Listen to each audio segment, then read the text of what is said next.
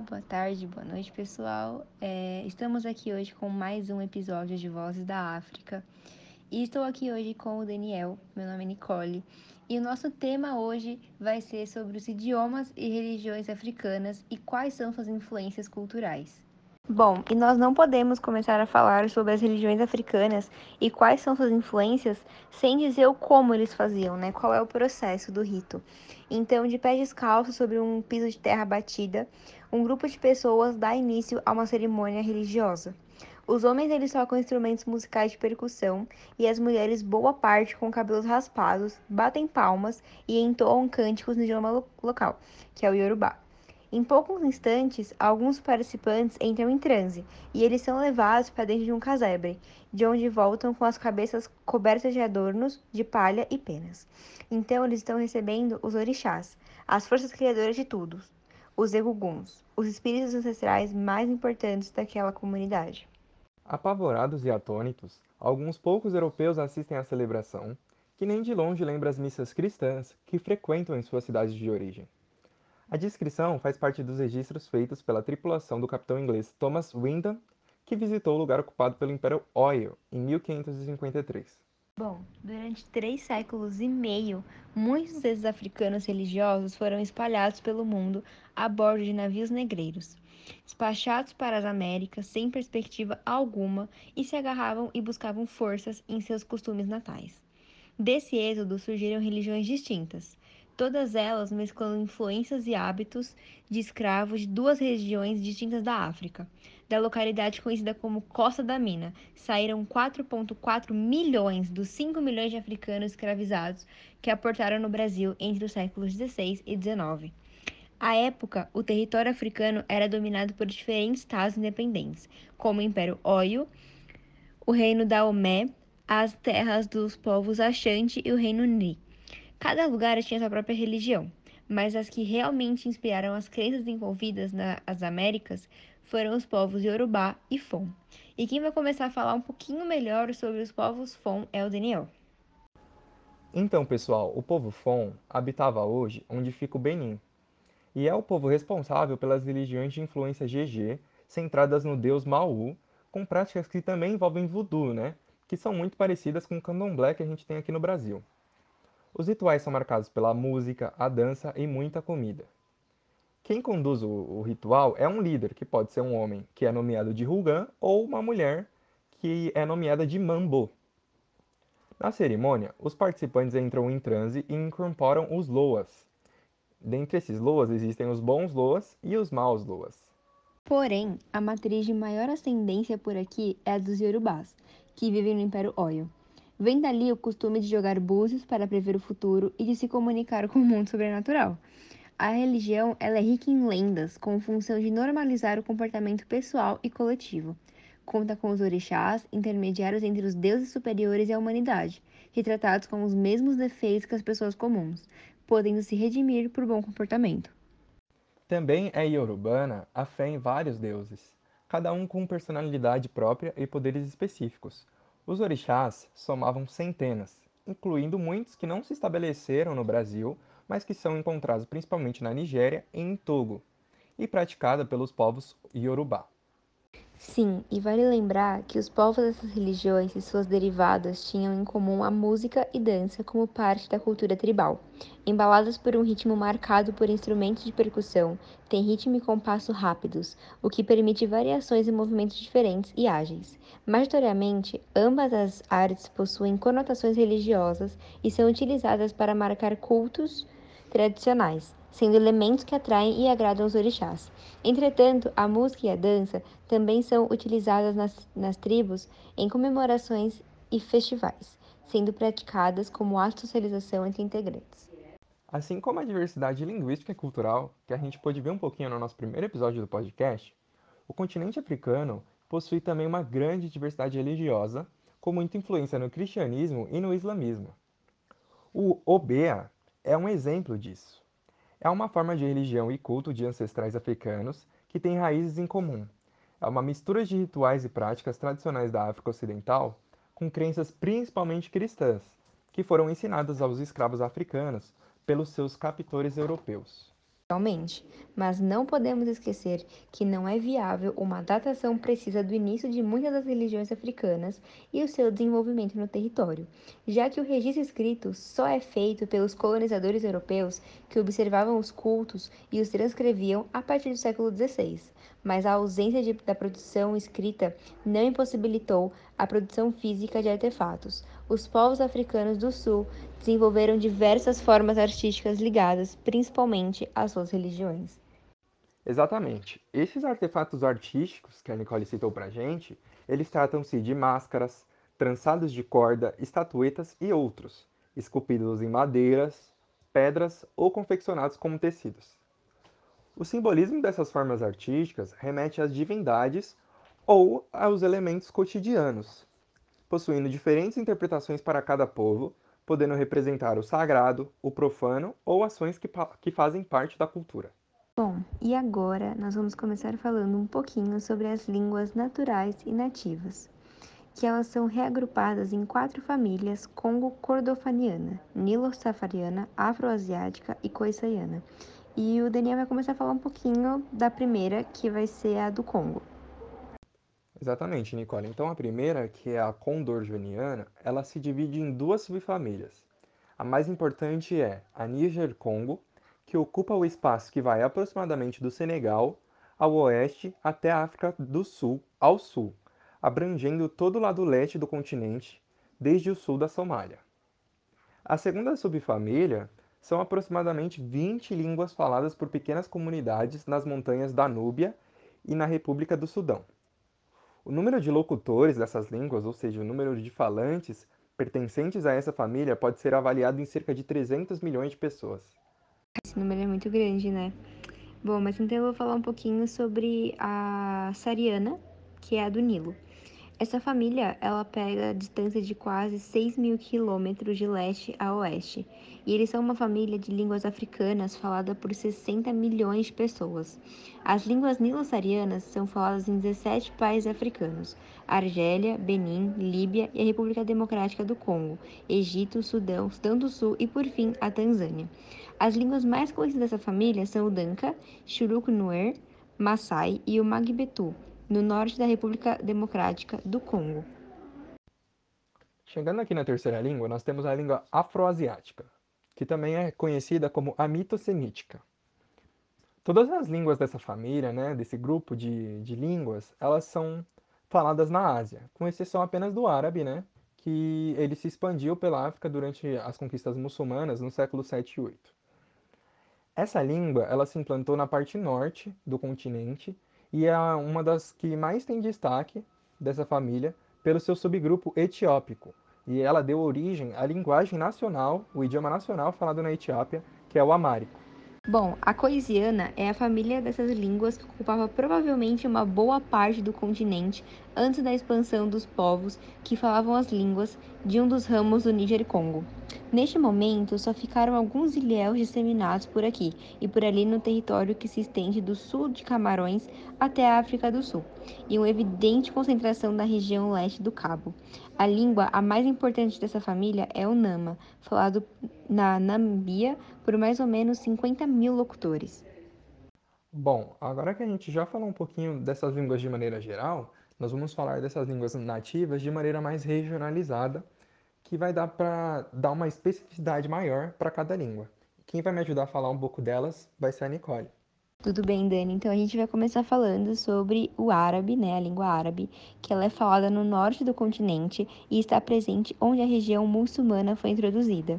É assim que essa língua se encontra como língua litúrgica em muitos países africanos subsaarianos onde o Islã foi introduzido. Bom, partindo para o próximo idioma, nós temos o Wolof. Ele é falado numa área que cobre os territórios da República do Senegal e da Gâmbia, e ele divide esses, ter esses territórios com mais uma meia dúzia de línguas. Verdade, Daniel. E a gente também não pode esquecer de falar do mandim, que é conhecido pelos seus três grandes dialetos. O bambara é um dos grandes dialetos de mandim e é a língua principal do Mali. Uma outra língua que nós temos, Nicole, é a Dioula, que é a segunda língua de um grande número dos habitantes da Costa do Marfim e da parte ocidental do Burkina Faso. Temos também o Malinquê, que cobre muitos países, como Senegal, a Gâmbia, Mali, Guiné-Bissau, Guiné-Conakry, Serra Leoa, Costa do Marfim e, por fim, mas não menos importante, a Burkina Faso. Nós também temos o Hausa. É considerado uma das línguas africanas mais importantes, pela extensão territorial que ela é falada e pelos fins sociais que ela serve. Nenhuma outra língua da África Central é tão espalhada como o Hausa. Seu território original, ao sudeste do Songás, entre o Níger e o país de Bornu, é muito extenso, e é a língua comercial da África Central. Os falantes nativos de Hausa, os Hausas, concentram-se sobretudo no Níger e no norte da Nigéria e no Chad. Também vamos falar sobre a língua Ewe, que quem quiser mais informações pode dar uma pesquisada, que como escreve é E-W-E, e a sua área cobre a Gana, o leste da fronteira ocidental da Nigéria, a parte do meridional do Tongo e do Benin, ou seja, é uma parte bem grande, bem extensa, né? Uma outra língua que com certeza nós lembramos quando falamos de África é o Yorubá. Ele é falado no Benin, Western State, Lagos State e uma pequena parte do Midwestern na Nigéria usados em, em ritos religiosos afro-brasileiros, onde também é chamado de Nagô aqui no Brasil. E também temos o amárrico, que foi o que o Daniel falou anteriormente. Essa língua ela é falada pelo povo cristianizado e é o mais numeroso da Etiópia. Em seguida nós temos o Somai. Esse idioma não é muito falado não, e a sua área geográfica de falantes inclui a Somália, o Djibouti e uma partezinha pequena da Etiópia. Temos também a língua Fang, que é falado no sudoeste dos Camarões, na Guiné Equatorial, no norte do Gabão e no nordeste da República do Congo. Nós temos também o Lingala, que é uma língua por excelência da música, então ele é originário da música congolesa moderna, e ele conhece uma extensão fulgurante que vai junto com o desenvolvimento dessa música, ou seja, à medida que essa música vai se popularizando e vai é, se espalhando, ela vai atraindo mais falantes para esse idioma. Bom, é, o Lingala, Dani, ele também é conhecido como a língua das duas metrópoles congolesas, que é a Kissawa e Brazzaville. Entendi, Nick. Então, passando para a próxima língua, nós temos o Kikongo. Essa é uma língua utilizada no nordeste da Angola, pega também uma parte do sudoeste da República Democrática do Congo, no centro-sul do Congo, Brazzaville, e também no sul do Gabão. Temos também a língua Luba, e essa língua que foi utilizada no leste do Congo pela administração belga sob a sua forma simplificada, conhece agora um recuo perante a Shawiri. Como língua regional, nós também temos o Swahili. O leste do continente é o domínio reservado do Swahili. É a mais importante língua veicular da zona de Bantu, então é a língua que eles mais usam de maneira comercial ali nessa zona. A sua extensão ela abrange o Quênia, a Tanzânia, Uganda, Ruanda, Burundi, República Democrática do Congo, a sua parte oriental e o Katanga, Moçambique, a sua parte norte, Comores e algumas pequenas ilhas na Zâmbia e no Malawi. Sim, e já a língua Nyanja é a língua utilizada em Moçambique, Malawi e Zimbabue. Chegando quase no final desses idiomas regionais, nós temos também o Makwa, ele é falado em Moçambique e no Malawi e tem mais ou menos 2 milhões, 2 milhões e meia de pessoas é, fluentes nesse idioma. Bom, já a língua Nyanja é a língua utilizada em Moçambique, Malawi e Zimbabue. Bom, além dessas diversas línguas, nós também temos o Makuá, que é falado em Moçambique e Malawi, temos o Shona, que é uma língua que é resultante de uma unificação é, realizada por missionários, e temos também o Zulu, que é uma língua que ocupa a parte sudeste da República e da África do Sul. Bom, com tudo isso dito, nós encerramos essa parte da questão sobre as línguas é, regionais e as línguas em geral, que como nós podemos ver até aqui nesse episódio, é, elas são um expoente que diversificam ainda mais a África, né? o continente africano. No episódio passado, nós vimos justamente uma parte dessa diversificação que se dá por conta de culturas, de povos, de etnias, de costumes, mas, como a gente está vendo nesse episódio, as línguas também são importantes porque elas diversificam ainda mais o continente africano e, e, e deixam ele bastante é, diferente, né? traz um contraste bem grande. Mas também nós temos que falar sobre as línguas resultantes dos antigos contatos da África com a Europa. Né? Nós sabemos da questão dos europeus com a África ali no período do colonialismo, né? onde os europeus, enfim, colonizaram a África e, e exploraram, né? E nós temos é, diferentes contatos que o continente africano teve com a Europa durante os séculos passar, passados, e eles correram em uma situação diversificada e complexa. Diversificada por quê? Porque o resultado foi a conservação da língua europeia ou de uma das suas formas crioulas. Bom, e não podemos deixar de falar sobre as línguas crioulas. São as línguas mestiças surgidas do contato entre os povos dominados e os colonizadores europeus. Geralmente, os colonizadores eles não tinham interesse em aprender as línguas e dialetos africanos, nem os povos nativos conseguiam aprender os idiomas europeus, já que não havia alguém disposto a ensiná-los. Mas, por razões como a necessidade de comércio, uma nova língua começou a surgir, misturando elementos das duas línguas maternas. A fim de dar alguns exemplos, nós temos o inglês, que ele é utilizado pelos descendentes dos colonos na Libéria e na África do Sul. Temos também o afrikaner, que foi uma forma alternativa do holandês, que ele foi utilizado justamente dos colonos holandeses na África do Sul. E também, por fim, temos o português, que na sua forma crioula é um componente linguístico da identidade das ilhas do Cabo Verde e de São Tomé e Príncipe. Bom, exatamente. Nós temos também, né, não podemos deixar de lado, a questão das línguas impostas pela colonização. As potências colonizadoras, né, elas aplicaram nas suas respectivas colônias políticas linguísticas de acordo com seus interesses. Elas tinham como base seus respectivos idiomas, o inglês, o francês, o português e, com menor importância e grau de uso, o espanhol. Eles foram impostos durante todo o período colonial, de forma que foram conservados nessas colônias depois das independências delas. Né? Então, quando elas é, pegaram os status de independência, da, é, por parte do seu colonizador, elas, essas línguas que os colonizadores impuseram se tornaram línguas oficiais. A utilização dessas línguas pelos países africanos teve como consequência a adesão destes diferentes organizações que têm como partilha comum as línguas já citadas. Por exemplo, a Commonwealth, que é a Comunidade das Nações, ela é composta por 53 países que anteriormente faziam parte do Império Britânico.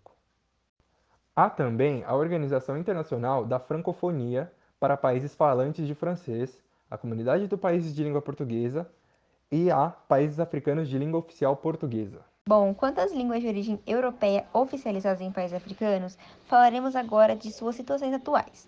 O inglês, né, que se tornou uma língua privilegiada e uma língua oficial, tendo destaque no continente africano em mais de 19 países. E ela é uma língua privilegiada porque, tendo em conta os avanços tecnológicos americanos que foi disseminado o mundo afora, falar o inglês na África é sim uma forma de disseminar essa, esse avanço dos Estados Unidos. E o francês que, mesmo com o fato de ser utilizado por 17 países como a sua única língua oficial e por outros oito como segunda língua oficial, existe uma preocupação com o francês estar, de uma maneira geral, em uma certa tendência a ser substituído. Exatamente, Nicole. Por isso que em 2009, por exemplo, Ruanda modificou seu sistema educacional para poder substituir gradativamente o ensino do francês pelo do inglês.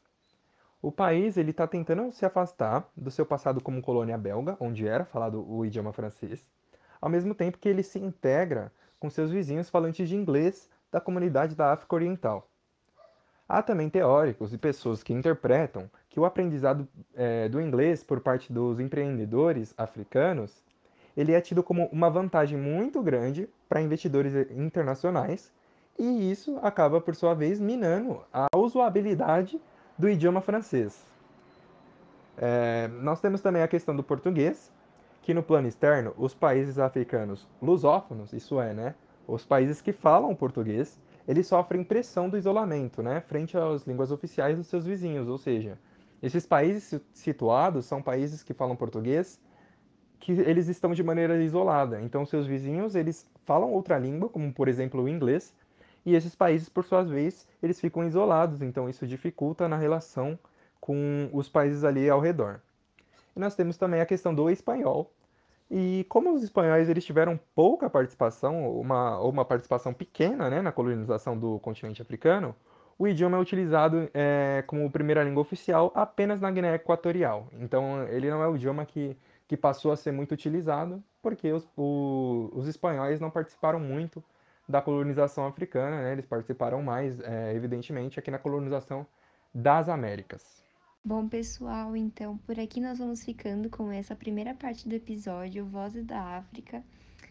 Fiquem ligados para quando tiver já a parte 2, para vocês irem ouvir um pouquinho mais sobre essas línguas incríveis que estão na África. A gente sabe que é muito conteúdo, mas é muito conteúdo pertinente, porque é muito difícil você achar um podcast que entre a fundo realmente nesses assuntos. Então, nós não somos superficiais, nós estamos aqui para passar esse conhecimento rico para vocês. É isso, beijinhos. Até o próximo.